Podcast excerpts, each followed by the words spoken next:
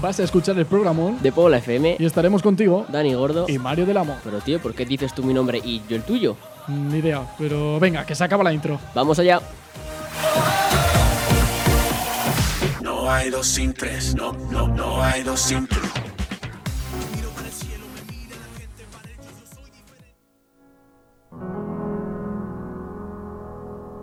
Estamos una temporada más junto a vosotros, nuestra querida, más bien queridísima familia del deporte madrileño. Este año nos hemos dado un lavado de cara, el programa cambia, el equipo cambia, pero nuestra ilusión queda intacta. No os podéis imaginar la emoción que nos da informaros, divertiros y entreteneros ante este micrófono de Paula FM. La radio es el medio de comunicación que más nos gusta y nada de esto sería posible sin ti. Y no me refiero a David Pro, que también eres el mejor técnico, tío, you know, baby. Me refiero a ti, colega, que estás al otro lado, escuchándonos mientras vas al gym a ponerte en forma. eh, A ver, Dani, lo del gym, una cosita. El cuerpo tiene que ir acorde con la cara. Porque claro, imagínate mm, eh, la cara de Mariano Rajoy con el cuerpo de, del de Fast and Furious, mm, Dominic Toretto. No pega. Mario, espérate que te presente, tío. Ya me has interrumpido la, la introducción, macho. Todo era bonito hasta que has abierto la bocaza, macho. Además, este, esta ha sido tu primera intervención del año. Mm, Podría haber sido mejor, ¿no? no sé, pienso Bueno, yo. poco a poco, ¿no? Bueno, venga, tío, déjame seguir y bueno, chicos, perdonar a, a Mariette, que es que es así de impertinente. Tú, que nos escuchas en el tren de camino a trabajar o una cita romántica, incluso desde el sofá de casa estando en moto chill tras un duro día en el curro. Te queremos, querido oyente, hermano, hermana. Gracias por entretenerte, informarte y divertirte con nosotros. Bienvenido a Pobla FM. ¿Me quieres presentar ya o mm, vas a esperar más tiempo con el rollito este melancólico que me llevas? Estoy de acuerdo, tío. Venga, va, esto es una manera de introducir así un poco bonita, tío, que nos vean un poco más profesionales, Ah, vale, ¿no? Vale, vale. ¿Quieres empezar ya? Yo encantado. David, bro, dale a la música, bro.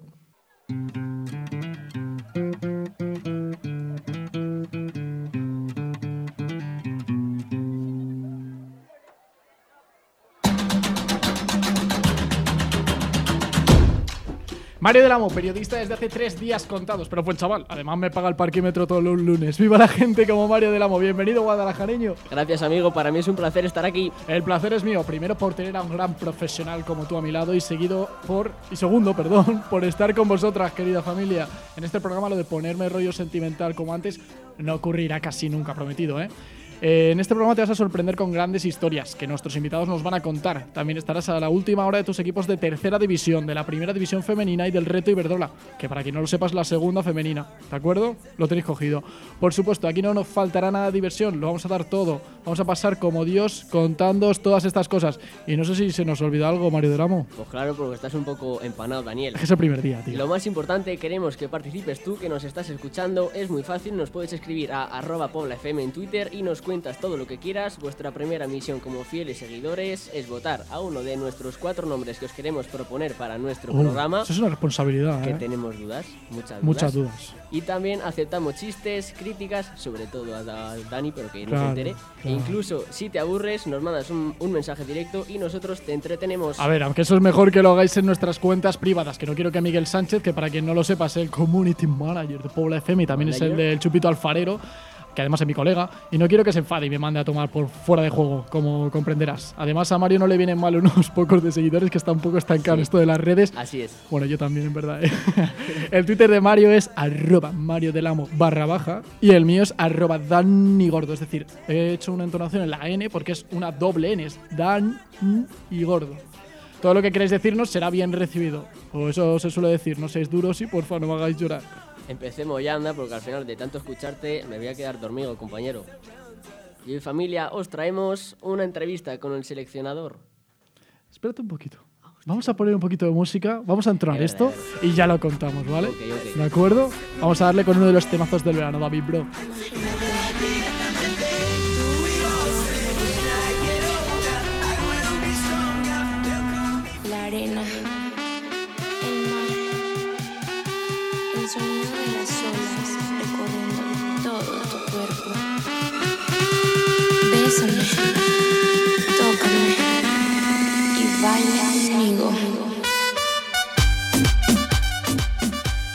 Traemos una entrevista con el seleccionador sub-21 Luis de la Fuente, que ha ganado la Eurocopa en Italia este verano y además, por si a alguien le parece poco, se han clasificado para los Juegos Olímpicos de Tokio 2020. Canelita en rama, Mariette, canelita en rama. O como dice Raúl Gómez, el del Marathon Man, chicle para los ojos. No digas lo de canalita porque al final me va a entrar hambre y ahora como estoy viviendo solo, ¿cómo cocino? ¡Qué maravilla! Uf, qué maravilla, ¿cómo cocino? Me llaman Mario Arguiñano, no digo más. ¿Qué sabes hacer si este sabes hacer? Bueno, venga, vamos a seguir un poquito, ¿vale? Entrevistaremos también al entrenador del único equipo madrileño que sigue sin perder, juntando la primera, la segunda, la segunda B y la tercera. Solo un equipo hay que no ha perdido ningún solo partido, es el Navalcarnero. Por ello hablaremos con el crack de Luis Aillón, a ver si nos chiva la receta. Vamos a otra vez a retomar eso de que Mario Arguiñano que tenemos aquí. Hoy va de Luises la cosa, como comprenderás. Y hoy también tendremos presencia femenina, dos jugadoras que han labrado algo increíble, se han proclamado campeonas del mundo de fútbol playa. Eh, una de ellas juega en el Madrid femenino y eh, en la Liga Iberdrola y otra que es Andrea Mirón, futbolista del Reto Iberdrola, que es la segunda división femenina, jugadora del Lugo. O sea que tendremos a Sara Tui, que es la del Madrid, y, a, y Andrea Mirón del Lugo, vaya maravilla. Venga, Mario, que se quita, que sé que te mola mucho lo de que tú digas un partido con un resultado y yo según acabas digo otro. A la gente le flipa también, da como mucha profesionalidad a esto del programa. Así que venga, vamos con lo que ha dado sí la jornada en el grupo 7 de la tercera división.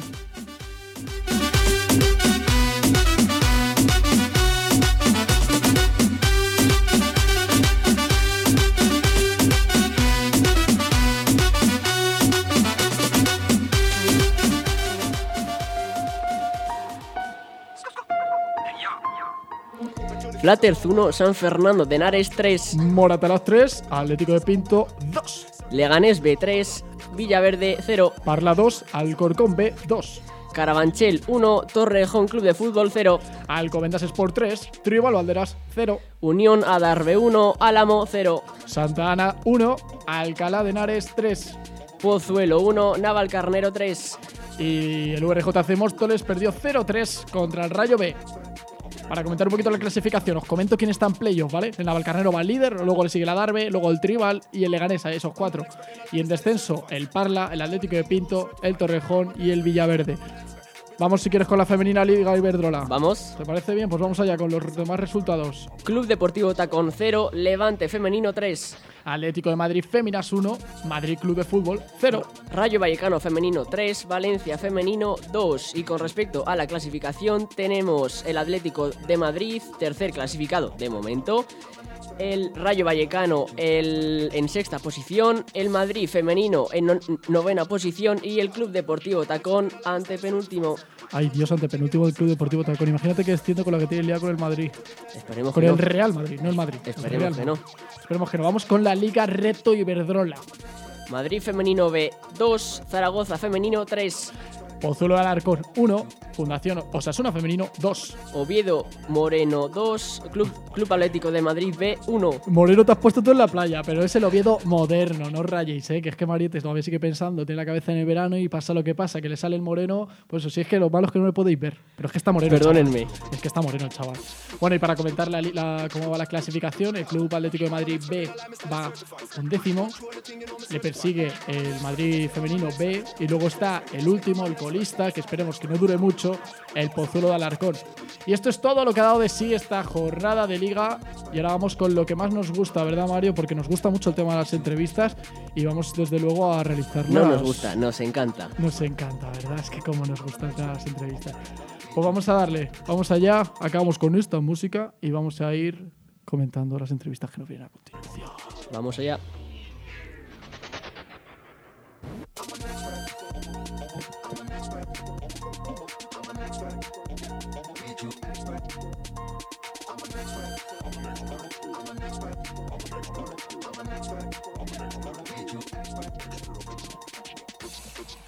Y ahora nos vamos con la entrevista al míster del Naval, primeros en liga con 23 de 27 puntos posibles, un caramalito en tercera y se están haciendo una cabaña en lo más alto de este árbol del grupo 7 en tercera. Tenemos a Luis Ayón, que dio sus primeros pasos como técnico en Lezama, después continuó con el Conquense, equipo que dirigió hasta enero de este año, y luego pues también ha desarrollado su primera experiencia en el fútbol eh, castellano-manchego, eh, dirigiendo al Club Deportivo Azuqueca, al Toledo B y al Deportivo Guadalajara. Está con nosotros Luis Ayón, entrenador del Navalcarnero. Muy buenas tardes. Hola, buenas tardes. Lo primero de todo, Luis, felicitarte por lo que estáis haciendo en esta campaña. Vaya comienzo, ¿eh?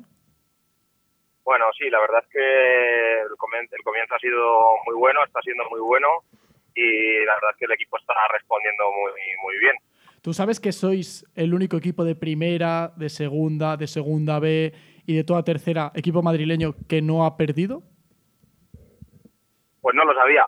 Es un dato anecdótico, pero no, no lo sabía, no tenía ni idea. Pero es bonito, ¿no? Es bonito. Sí, sí, sí, claro, desde luego. Y que, y que dure mucho la racha. ¿Sabes qué nos pasa? Que tenemos aquí a Mario, que se ha ido a vivir solo ahora, y estaba hablando, estábamos hablando de la receta ¿no? que se está haciendo para comer y demás, porque el chaval no se le da muy bien el tema de la cocina. Nosotros queríamos saber sobre la receta que tenéis vosotros en el Navalcarnero.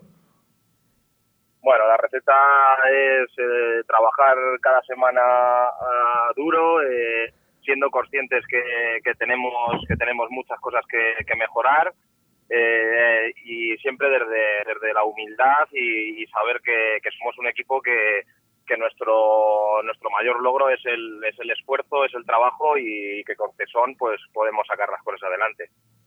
Buenas Luis, ¿qué tal? Yo conozco personalmente la cantera del Guadalajara y no es que tenga un buen recuerdo de ello, pero también jugué contra el Azuqueca muchas veces y es un equipo que cuida bastante bien a sus canteranos. Y como tú has estado en el Athletic Club, te quería preguntar si hay mucha diferencia en el trato de la cantera, por ejemplo, en el norte, en comparación con las canteras castellano-manchegas.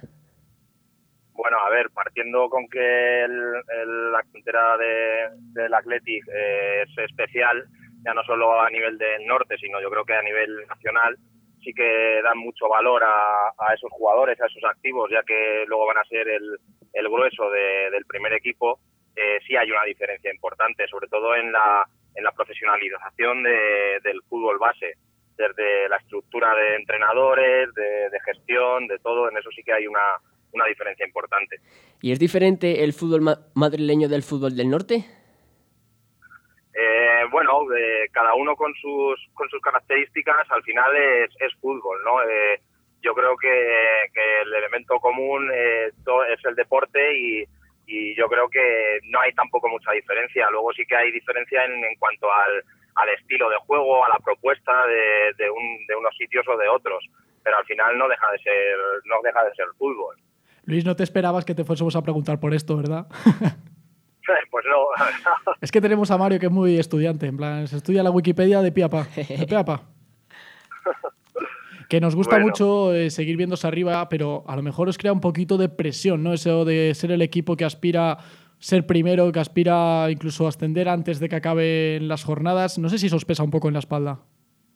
Bueno, nosotros no tenemos esa presión. Si, si desde fuera se nos quiere catalogar así, se nos quiere colgar ese ese cartel, eh, no me parece tampoco no me parece tampoco mal, pero nosotros la, la obligación y la responsabilidad que tenemos es de, competir cada partido y a final de, de temporada pues veremos hasta dónde podemos llegar.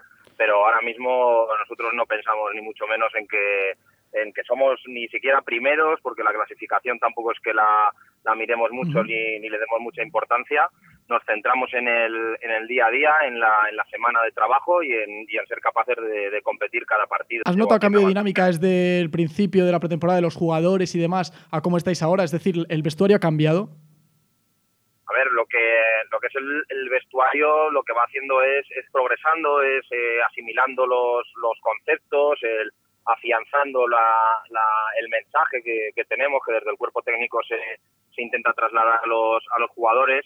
Y lo que sí que estamos dándole es mucho, mucha importancia al proceso, a lo que, a lo que trabajamos cada, cada semana, no solo el resultado que, que obtenemos, que bueno, que al final es fútbol de, de alto rendimiento y, lo que se busca es, ganar el, el domingo, pero también le estamos dando mucha importancia al, al cómo ganar el domingo, a lo que a lo que trabajamos durante la semana, a lo que creemos que, que nos podemos encontrar el fin de semana y a tratar de, bueno, de, sobre todo de, de potenciar nuestras nuestras virtudes y, y minimizar las del, las del equipo rival. Bueno, Luis, pues te deseamos muchísima suerte en lo que resta de temporada, que esperemos que nos atiendas más veces, que nosotros estaremos encantados de, de que, est- de que estés aquí con nosotros. Muchísimas gracias y a vuestra disposición. Y Os ojalá, seguiremos. pues, podamos seguir seguir hablando y, y si puede ser en, en esta misma situación en la que nos encontramos ahora, pues mucho mejor. O mejor, ¿eh? yo confío en ello, ¿vale, Luis? Muchas gracias. Un abrazo fuerte y muchísimas gracias por haber estado aquí en Pola FM. Hasta luego. Un abrazo. Gracias. Y ahora, como Tan y yo somos muy melancólicos y hemos pasado un verano tremendo, nos trasladamos a la playita. Porque ya sabéis, si hay sol hay playa y si hay playa... Hay fútbol. Bueno, Hay pues- fútbol, Mario. Bueno, pues Fútbol. vamos allá, vamos allá. ¿Con quién vamos a hablar ahora? Venga, Hoy vamos a hablar con la gallega Sara Tui, actual jugadora del Madrid Club de Fútbol Femenino, ex del Tenerife, y esta jugadora no solo es profesional de fútbol 11, sino que también es de fútbol playa. Se proclamó hace un par de días campeona del mundo de fútbol playa con la selección española, pero también es campeona de España de fútbol playa con la selección murciana y campeona de Europa de fútbol playa. Ojito, ¿eh? La verdad que se queda corto el currículum. Nivel ¿eh? Desde luego que vaya tela. Estamos con Sara Tuy, vamos a hablar con ella. Hola Sara, ¿qué tal? Hola, Lo primero de todo, bienvenida aquí a Pola FM. Es un placer tenerte con nosotros. nada, a vosotros. Aquí mi compañero Mario estaba comentando tu currículum un poquillo, ¿no? Lo que habéis logrado este verano, lo primero de todo, ha tenido que ser increíble para ti. Sí, la verdad que fue un verano de, de muchos campeonatos y, y la verdad que tuvimos la suerte de, de ganar varios y la verdad que contenta. Buenas Sara, ¿qué tal? ¿Cómo estáis viviendo este pequeño avance dentro del fútbol femenino?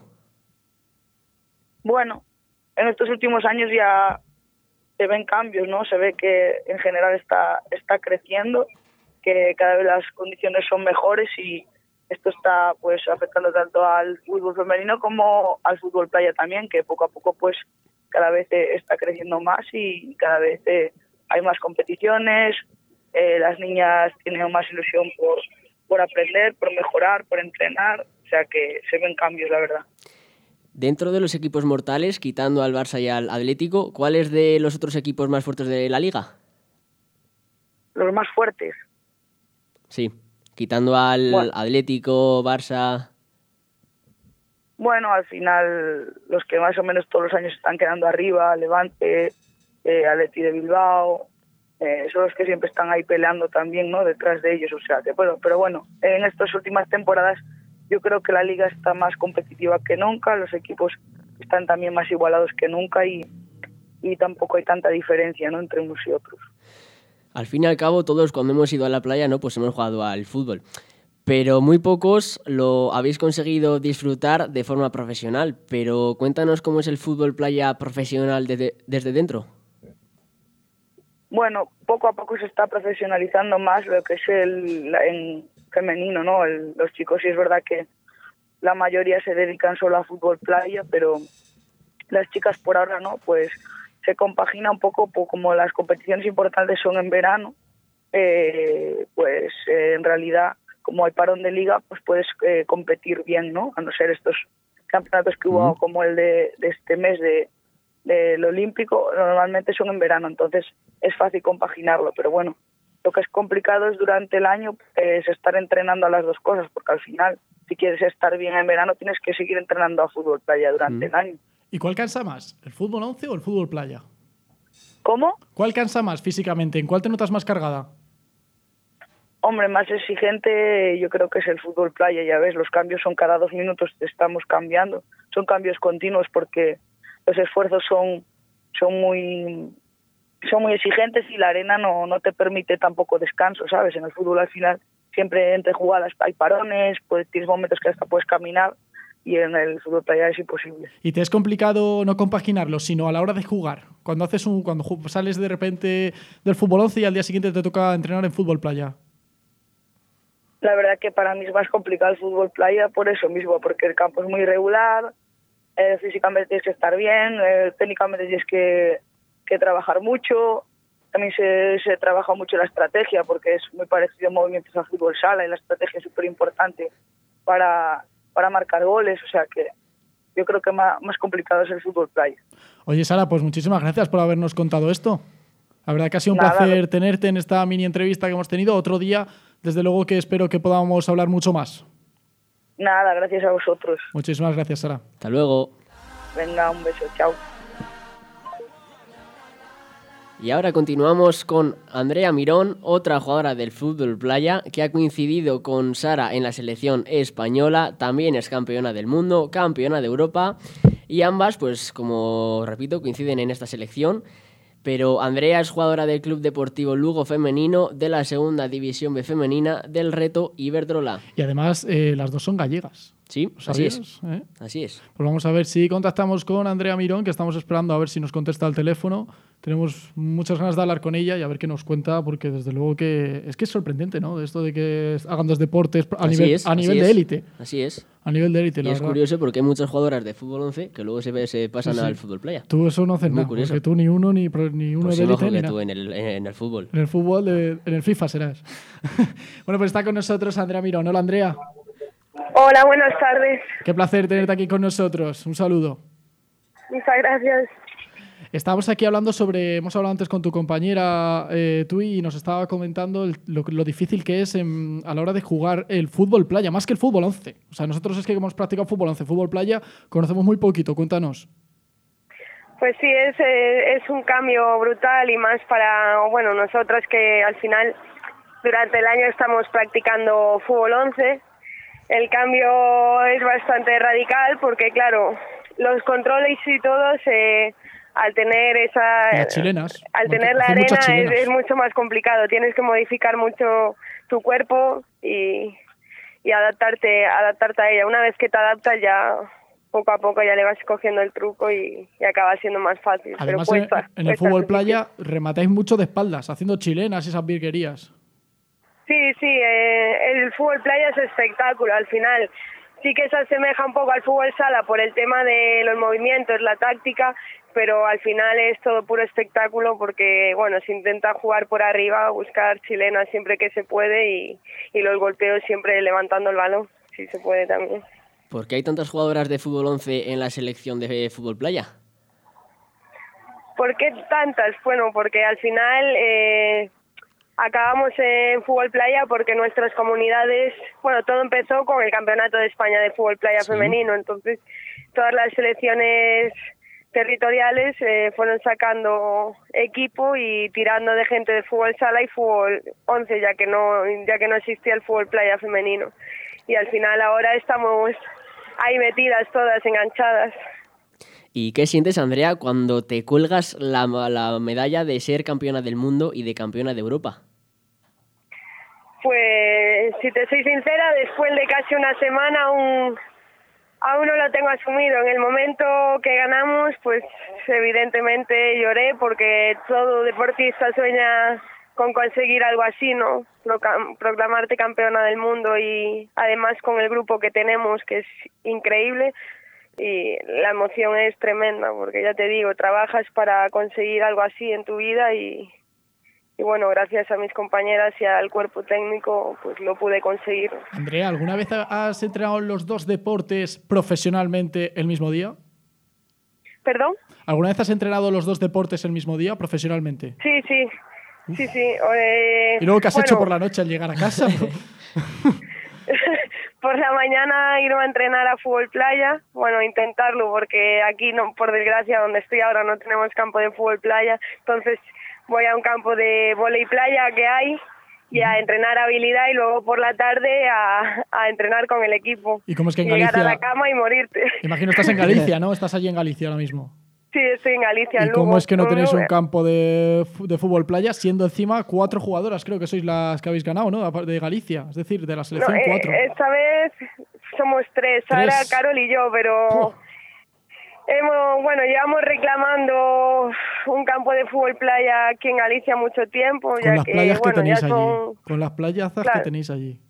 pues sí, aparte en San Censo se hizo la Liga Nacional de Chicos, Campeonato de España y al final sí que hay una playa con porterías, pero es gracias a Marelle. Y evidentemente Galicia no es enorme, pero es grande como para para irte a, a, ese sitio, ¿no? Yo creo que cada provincia debería tener por lo menos tres, cuatro playas, como Murcia. Murcia está cada, o sea, playa no, perdón, porterías de fútbol playa, sí. por lo menos. Ya no digo un campo, sino porterías.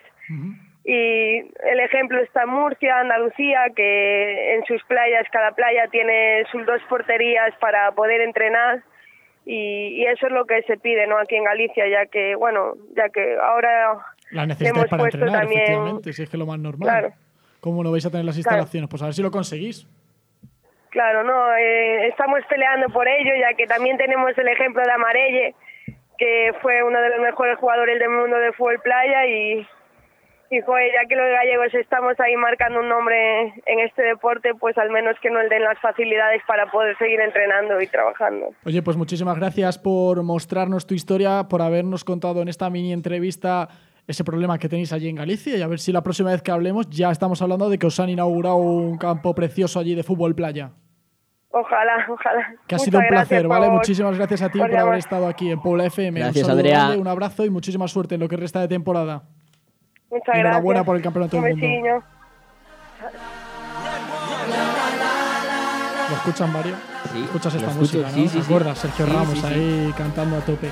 Y es porque en unos minutos vamos a poder hablar con el seleccionador nacional sub-21, Luis de la Fuente. Así es. ¿Qué te parece?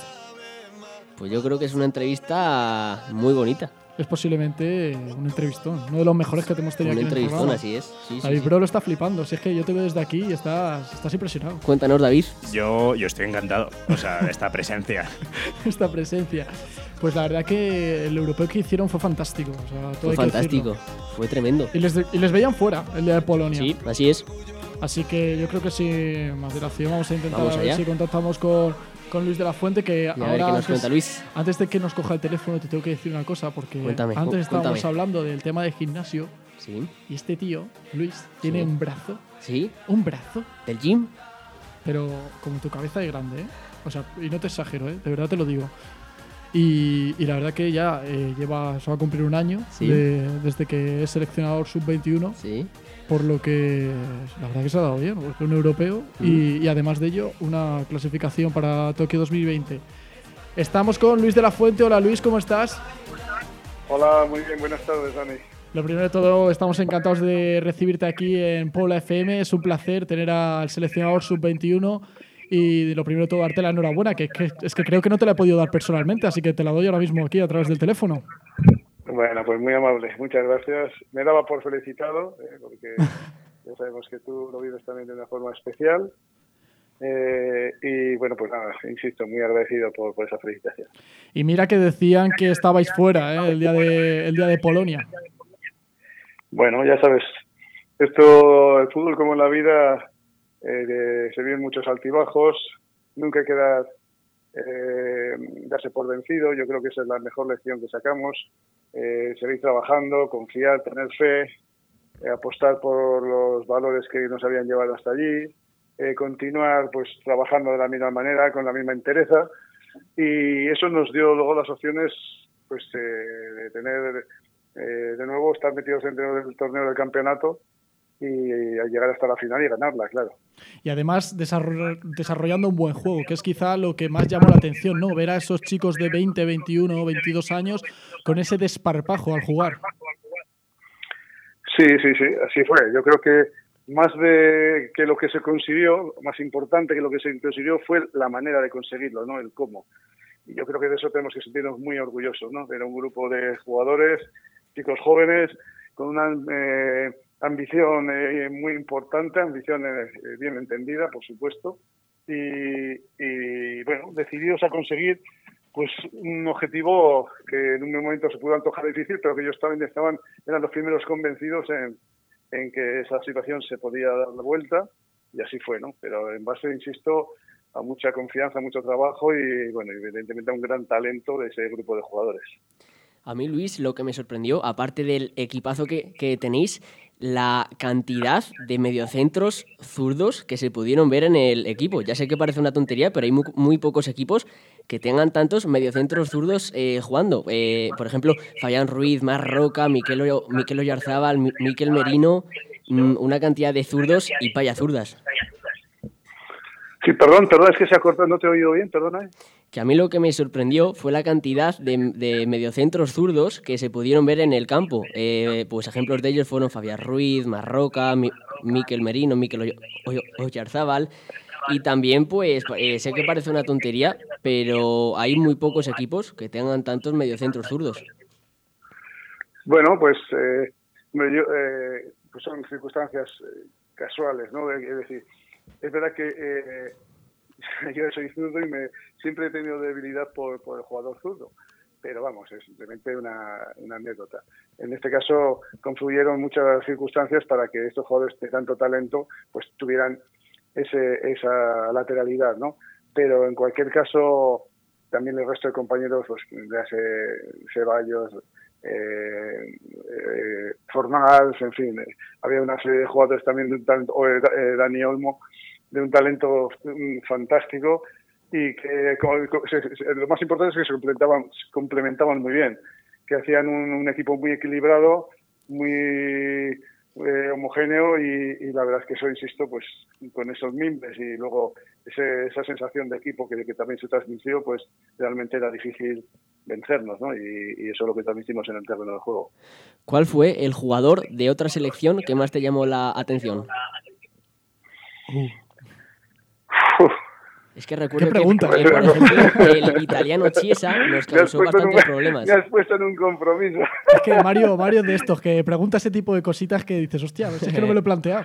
No, pero te, te voy a decir, ahora dirás tú, pues, bueno, no, la verdad es que ahora mismo, bueno, pues no lo sé, yo creo que... Eh, Por ejemplo, Chiesa Italia puede ser eh, había- eh, italiano. quiero decir que en, en Italia había grandísimos jugadores. Eh, eh, Chiesa me parece un jugador fantástico. O sea, quiero decir que era, en Alemania otro tanto, en Francia, es que eh, había jugadores muy importantes, jugadores que hoy están compitiendo en grandes equipos y que en pocos años van a ser jugadores de referencia en Europa. Y es lo que todavía nos hace darle más importancia a esta, a esta victoria, ¿no? Porque primero por, por el potencial nuestro, que nuestros futbolistas son top mundiales, y luego porque además se fue, fue fuimos capaces de ganar a equipos pues que tenían un potencial similar al nuestro y eso pues insisto le da más importancia a esa victoria. Eh, Luis, yo mm, desde, desde fuera, porque desafortunadamente no juego en la selección sub-21, me crea especial emoción pensar en unas Olimpiadas como son las de Tokio 2020. ¿Qué piensas tú cuando se te aparece por la cabeza ese pensamiento de Tokio?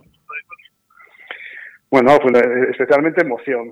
No pienso mucho, Dani, porque queda mucho, tenemos compromisos muy importantes de, de cara a la clasificación para el próximo europeo, pues ir más lejos ahora en noviembre, Macedonia y- e Israel, y luego tendremos que competir antes en marzo, yo creo que después será el momento de pensarlo, ¿no? Pero evidentemente uno de reojo no deja de mirar e- esa, ese evento, ¿no? Es el evento deportivo por excelencia en la historia de, que, que se pueda producir, ¿no? Entonces, insisto, pues mucha emoción, ilusión, y bueno, pero también mucha tranquilidad porque creo que hay tiempo para prepararlo muy bien, creo que hay una, una base de jugadores en España importantísima y, bueno, y evidentemente intentaremos conformar el mejor grupo posible para luchar e intentar eh, competir eh, por el, eh, el mayor de los logros, ¿no? Que sería, bueno, ce- cerrar un ciclo de esta generación, como yo digo que es irrepetible, pues el ciclo olímpico sería fantástico de conseguir tres medallas, una en sub-19, otra en sub-21, fíjate si, Dios quiere, y pudiéramos conseguir una, una medalla de oro en los Juegos Olímpicos. Qué bien suena. Por cierto, el partido de Macedonia lo jugáis en la que considero mi ciudad, Alcorcón.